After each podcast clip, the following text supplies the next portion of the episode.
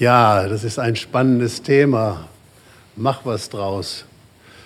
Und manche von uns sind noch sehr jung, so gerade die beiden hübschen jungen Mädchen da vor mir, sind ein bisschen jünger als ich. Gibt es ein paar Gruftis unter uns, so wie mich.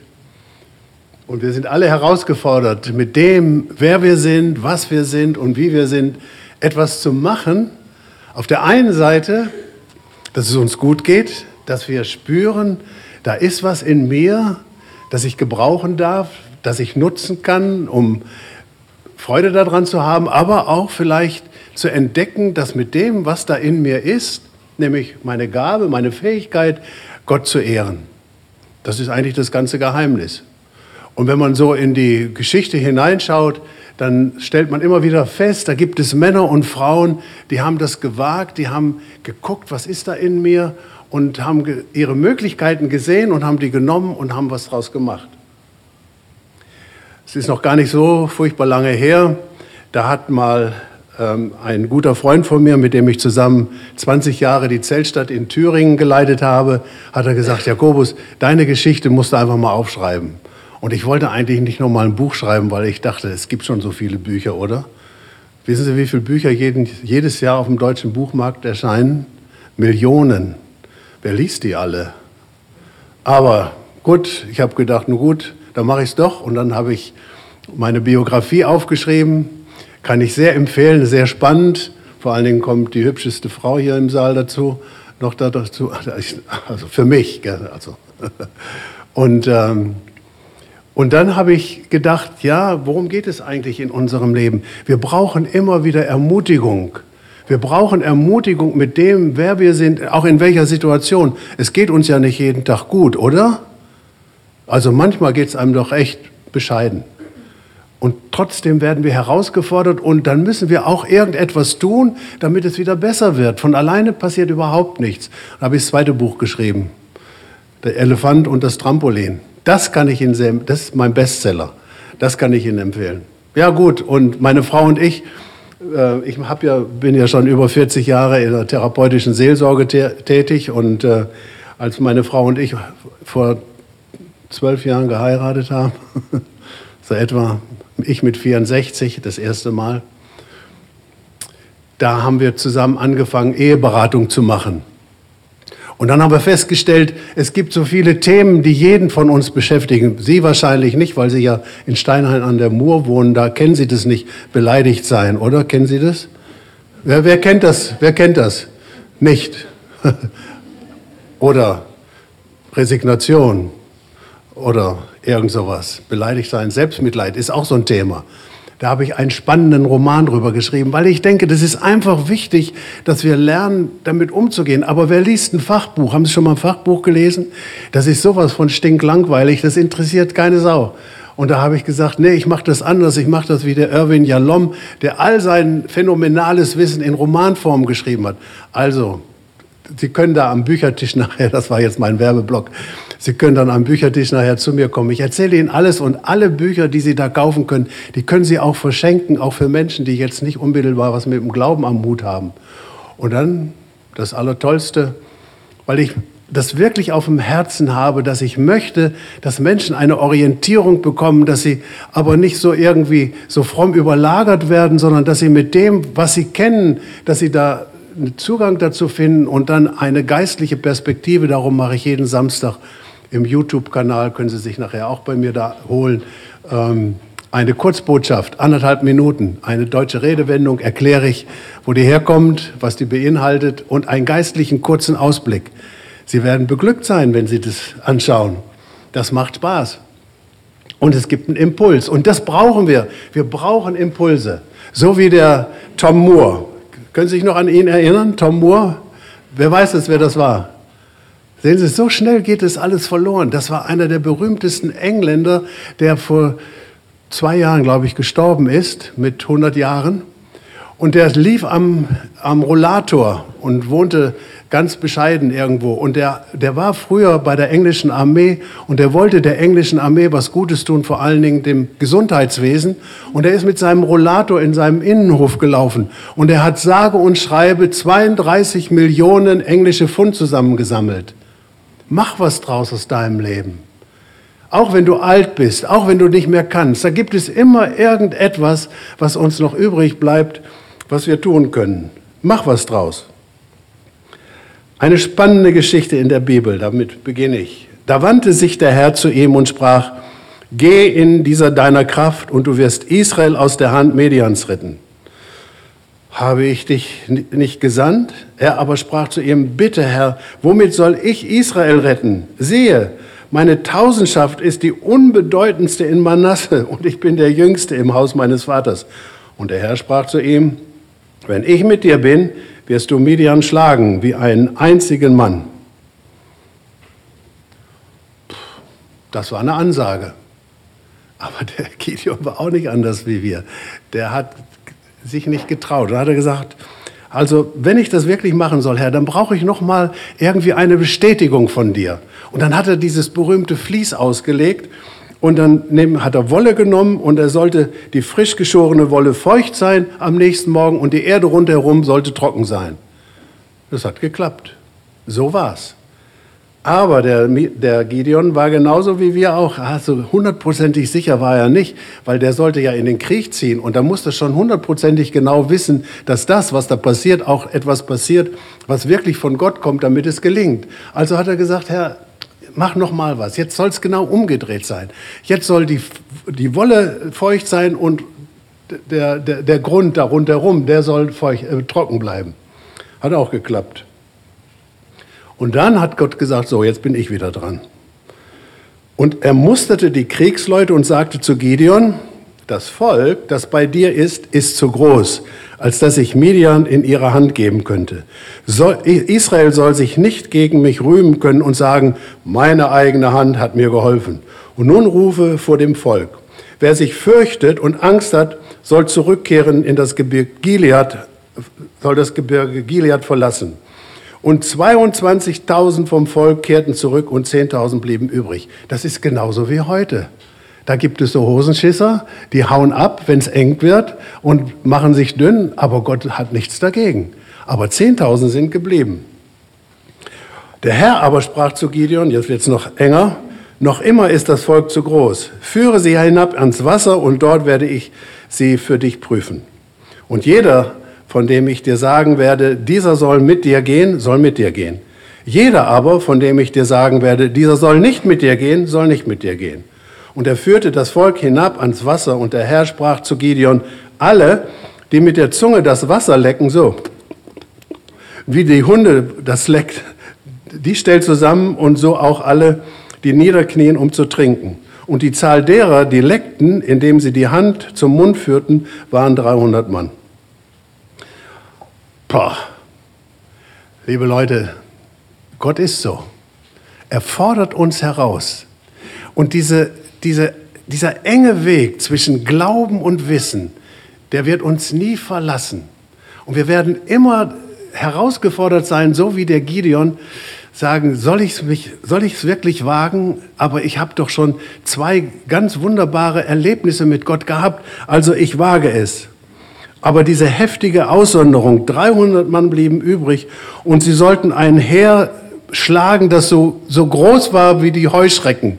Ich weiß nicht, ob du schon mal eine Heuschreckenplage gesehen hast. Das hatten wir ja vor ein paar Jahren da in, in, äh, in Ost, im Osten von Afrika. Die fressen alles weg. Okay, Gideon hat es gemacht und dann ging es los. Gideon rief die 300 zusammen und sagte, Macht euch auf, denn der Herr hat das Lager Midians in eure Hand gegeben. Und er teilte die 300 Mann in drei Heerhaufen und gab ihnen alle Hörner in die Hand und leere Krüge, Krüge und, den Krügen, und in den Krügen waren Fackeln. Und er sagte zu ihnen, seht mir zu und macht es ebenso. Und seht, wenn ich an den Rand des Lagers komme, mache, macht es so, wie ich es mache. Ich und alle, die bei mir sind, werden das Horn blasen.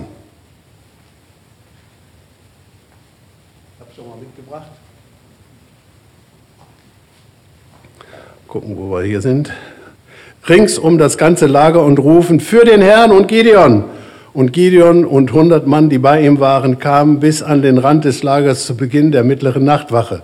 Man hatte gerade die Wachen aufgestellt und sie bliesen die Hörner und zerschlugen die Krüge, die sie in den Händen hielten. Und die drei Haufen bliesen die Hörner und zerbrachen die Krüge. Dann ergriffen sie mit der linken Hand die Fackel und der rechten Hand die Hörner, um sie zu blasen und riefen, das Schwert für den Herrn und für Gideon. Und ein jeder blieb an seinem Platz stehen, rings um das Lager herum. Und das ganze Lager aber rannte man, und man schrie und floh. So, jetzt Achtung, halt die Ohren zu. Manchmal klappt's. Also das muss man sich vorstellen, gell? das ist jetzt nur ein Chauffeur, aber die haben 300 gehabt, ungefähr in diesem Lautstärke.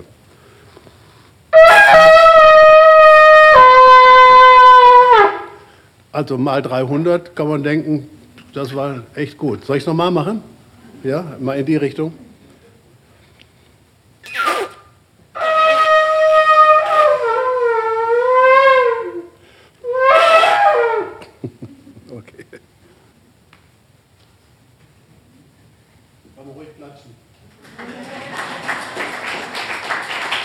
meine, für das, für das Lobpreisteam mit der Musik habt ihr ja auch geklatscht. Okay. Also Gideon hatte mit dem wenigen, was er hatte, gesiegt. Und das ist, ah, Leute, das fasziniert mich. Ich weiß nicht, ob das schon mal jemand erlebt. Gideon hat mit dem wenigen, was er hatte, gesiegt. Und wir denken immer, wir brauchen erst ganz viel. Wir brauchen viel Bestätigung. Wir brauchen eine Ausbildung. Wir brauchen, müssen am besten Professor werden oder was weiß ich. Und dann klappt. Nee, das klappt überhaupt nicht. Liebe Leute, ich bin noch einer von denen. Ich bin 1946 geboren. Wie alt bin ich? Dies Jahr 76. Ist aber noch einer mit sechs, der das so schnell wusste. Also ich habe Glück gehabt. Jakobus, Neues Testament, Richter, Altes Testament und am Reformationstag geboren. Also der Himmel ist mir sicher.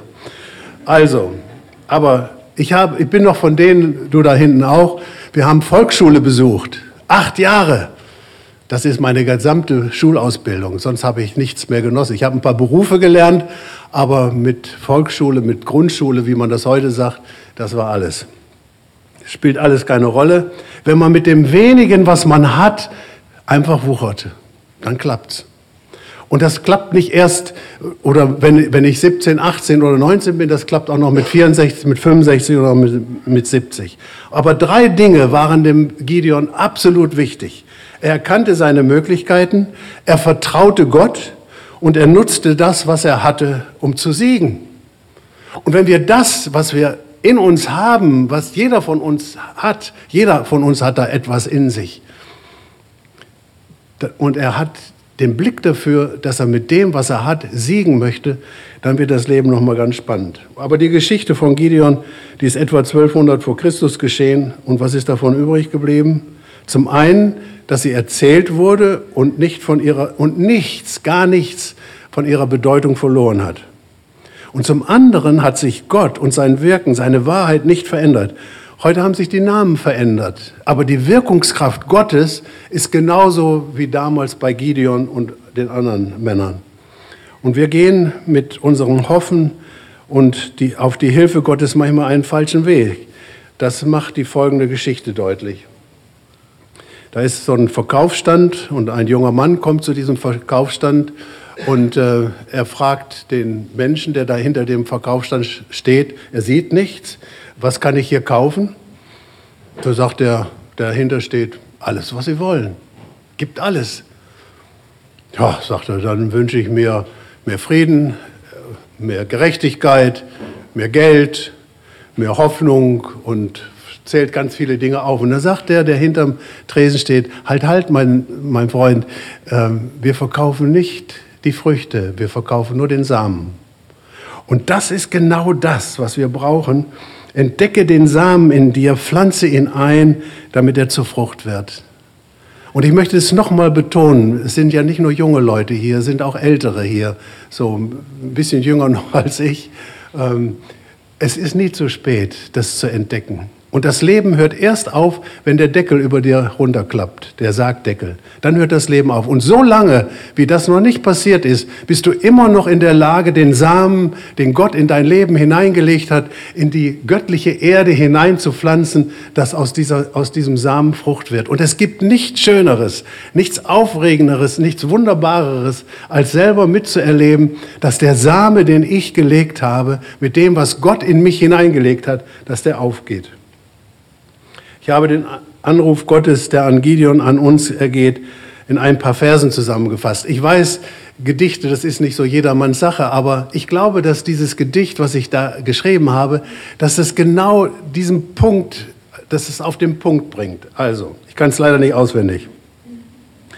Mach was draus aus deinem Leben. Schau hin. Gott hat dir viel gegeben. Die Freude soll dich stets begleiten, doch Leid und Mühsal lässt sich nicht vermeiden. Du denkst vielleicht, du hast nicht viel, hast keine großen Gaben. Drum such das eine, das in dir verborgen. Hab Mut, geh deinen Weg und nimm das eine dir zum Ziel, erwach zum Leben, lauf nun los, es wächst an diesem Morgen. Der neue Tag bringt das ans Licht, was vorher nicht gewesen. Es wächst heran, wird immer klarer und lässt sich ahnen, was geschehen wird. Du bist nicht nichts. Du bist geliebt, mit wenig und doch auserlesen. Drum schaue fröhlich in den Tag, denn Gott hat sich in dir noch nie geirrt.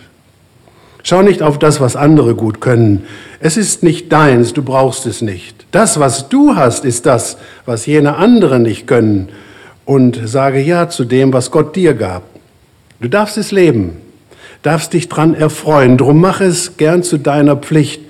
Doch Leid und Mühsal lässt sich nicht vermeiden. Leb deins mit Freude jeden Tag. Vergleich dich nicht, du wirst dabei verlieren und siehst nicht das, was wirklich zählt. Die kleinste Gabe wird ganz groß, wenn du sie liebst und dankbar bist für das, was in dir ist. Schaust du auf das, was dir gegeben, so wirst du stark und spürst nicht mehr, was dir gefehlt. Nimm deinen Teil und lass ihn zur Ergänzung werden, so wirst du stark. Der Sieg hat dich geküsst. Seht ihr, jeder von uns, jeder von uns hat einen Samen in sich, den Gott in ihn hineingelegt hat. Etwas sehr Individuelles, womit du Gott und der Welt dienen kannst. Aber die Frage ist, wie finde ich diesen oder wie findet man diesen Samen? Eine Frage habe ich festgestellt, die auf der ganzen Welt in allen Sprachen und Völkern von denen gestellt wird, die mit Jesus unterwegs sind. Und am Ende, nachher bei den Abkündigungen, wird der Rainer nochmal auf die Arbeit, die ich in Uganda mache, wir bauen da eine Schule für AIDS-Waisenkinder, nochmal hin, äh, noch darauf hinweisen. Und da, das ist unser Anliegen, auch in unserer Schule, dass wir diesen Kindern, die so bedürfnisvoll sind und die keinen haben, der ihnen irgendwie hilft, dass wir ihnen helfen, diesen Samen, den Gott in sie hineingelegt hat, zu entdecken. Und das ist wunderbar. Und die Frage ist, hast du schon einmal etwas geträumt, was du gerne machen möchtest? Manchmal sind es kleine, im Verborgene Dinge. Manchmal steckt auch was in uns, worüber man später vielleicht ein Buch schreiben wird. Aber es gibt eine Frau, außer natürlich meiner eigenen, die mich mit ihrer Geschichte immer fasziniert hat. Vielleicht habt ihr schon mal einmal gehört, das ist die Gabi Kennert. Das war die erste Frau, die mit einer Piper Saragota die Welt umrundet hat. Und ich finde diese Geschichte so wunderbar, weil das irgendwie so ein heldenhafter Flug war. Und ähm, sie hatte eigentlich nichts. Sie hatte nur diesen Traum und diesen Wunsch, mit diesem Flugzeug, eine, mit einem Flugzeug eines Tages die Welt zu umkreisen. Und dann hat sie, sie hatte ein Haus und sie hat eine Hypothek auf ihr Haus genommen und äh, dann hatte sie sich damit diese Piper gekauft. Und, äh, aber das, das Ding, das war, der Schrott war es nicht, aber es hat einfach noch alles gefehlt.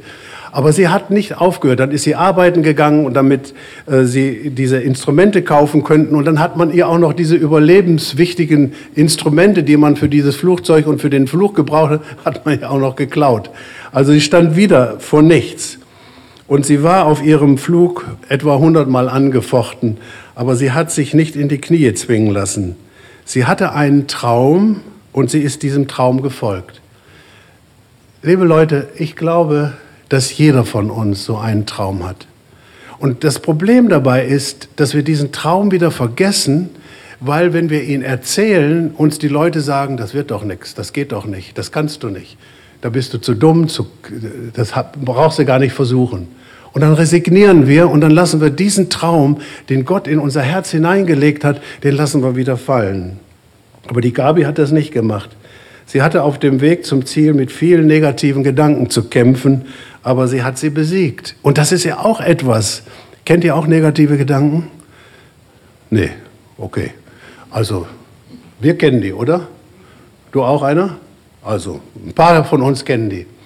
Und was machen wir mit diesen negativen Gedanken? Es gibt zwei Möglichkeiten. Du gehst ihnen nach oder du sagst, das hat mit mir nichts zu tun. Es ist ein Kampf. Es geht nichts von alleine. Gar nichts.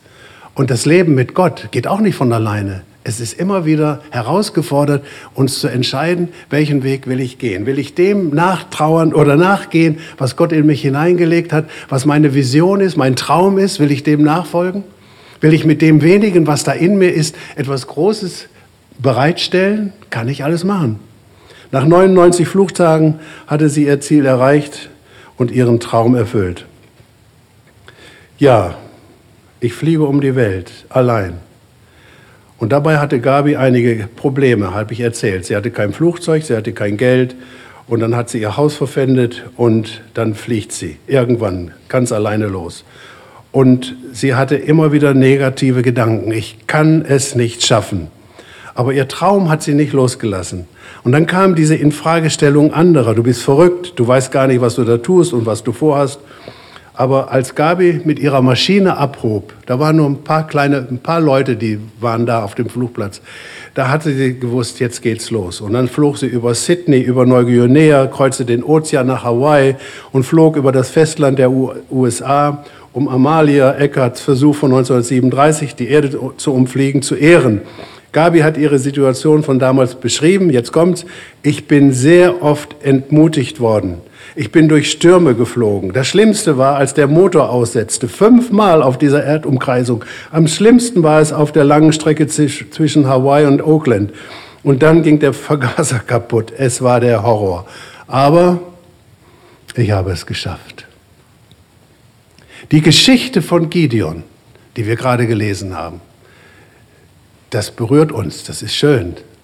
Aber wir spüren, was da an menschlicher Kraft dahinter steckt, Gott zu gehorchen, sich auf Gott zu verlassen, auf, sich auf das zu verlassen, was Gott in mich hineingelegt hat. Und da kann ich nur sagen, mach was draus. Die Gabi Kennert hat was draus gemacht das war alles aussichtslos, was sie vorhatte. Aber der Traum war da und sie hat es gemacht. Und schließlich kam sie nach Kalifornien und hatte furchtbare Angst, wieder zu starten. Das kann ich sehr gut verstehen. Dreimal habe ich es versucht und beim vierten Mal bin ich in das Büro des Flughafens gegangen und wollte aufgeben. Und dann hörte ich die Botschaft von, ähm, der, der hat die Crystal Cathedral gegründet in Robert Schuller. Und der hat auch immer, sein, Neff, sein Enkelsohn macht ja heute immer noch Fernsehansprachen. Und der hat gesagt, wenn du deinen Traum erfüllen willst, musst du deine Ängste durchbrechen. Das ist doch, das ist eine Botschaft, das ist, das ist eine Botschaft, die von Jesus kommt. Wenn du deinen Traum erfüllen willst, musst du deine Ängste durchbrechen. Das heißt, es, es muss etwas geben in unserem Leben, was stärker ist als unsere Ängste. Natürlich weiß ich als Therapeut, dass es äh, Angststrukturen gibt und dass es äh, äh, etwas gibt, was wir nicht so ohne weiteres durch Glauben und durch eigene Kraft überwinden können. Aber die meisten Ängste, die, die können wir überwinden, wenn wir wissen, wofür. Und plötzlich wusste ich es wieder, hat sie gesagt. Wenn du es träumen kannst, kannst du es auch tun. Wenn du es träumen kannst, kannst du es tun. If you can dream it, you can do it.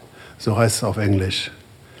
Und das ist etwas, was Gott an uns herausfordert.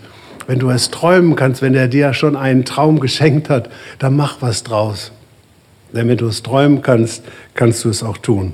Und dann hat sie es getan. Sie ist mit ihrem Flugzeug wieder aufgestiegen und der Angstschweiß tropfte ihr auf den Steuerknüppel und ihr kleines Flugzeug schüttelte sich in die Luft und als sie 300 Meter über der Erde war, wusste ich, ich habe es geschafft. Ich habe die Ängste durchbrochen. Es ist eine riesengroße Herausforderung bei diesem Thema Mach was draus, weil Ängste und Widerstände uns ständig entgegentreten und die sagen, das geht nicht, du kannst das nicht, das wird nichts. Und wenn wir dann einen Halt haben, wenn wir dann einen sicheren Boden unter uns haben, eine Gewissheit haben, dass die Verheißungen Gottes in unserem Leben tragfähig sind, dann können wir aus dem wenigen, was da in uns ist, etwas tun. Und dann flog sie los.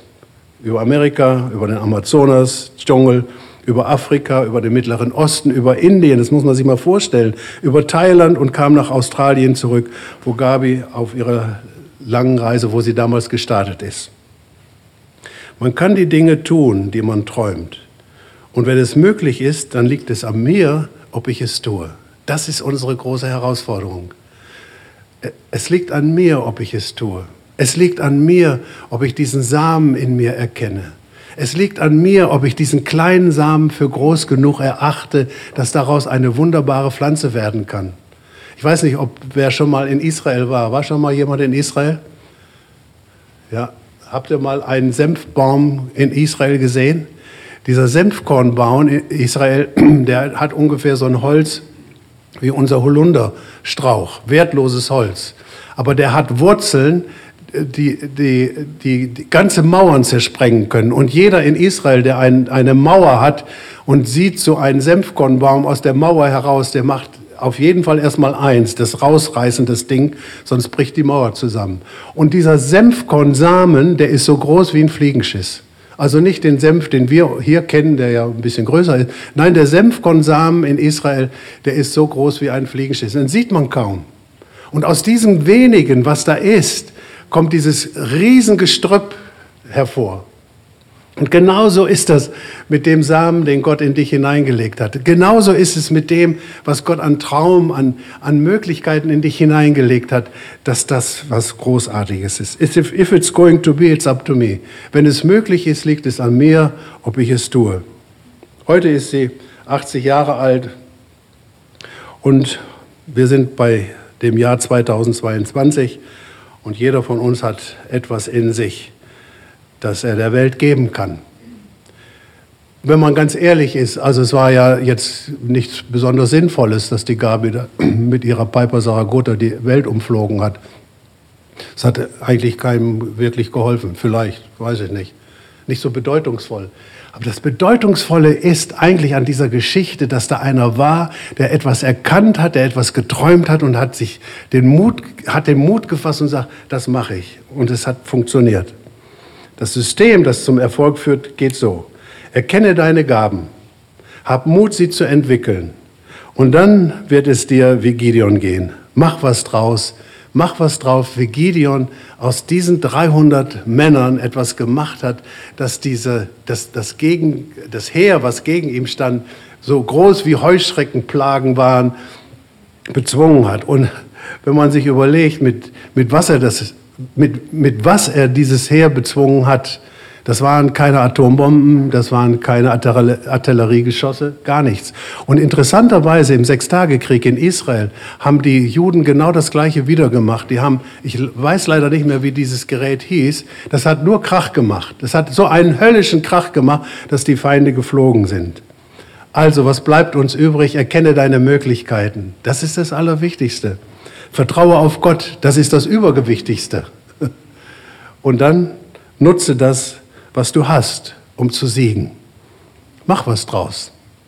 Mach was draus aus deinem Leben, denn Gott hat dir sehr viel gegeben. Amen.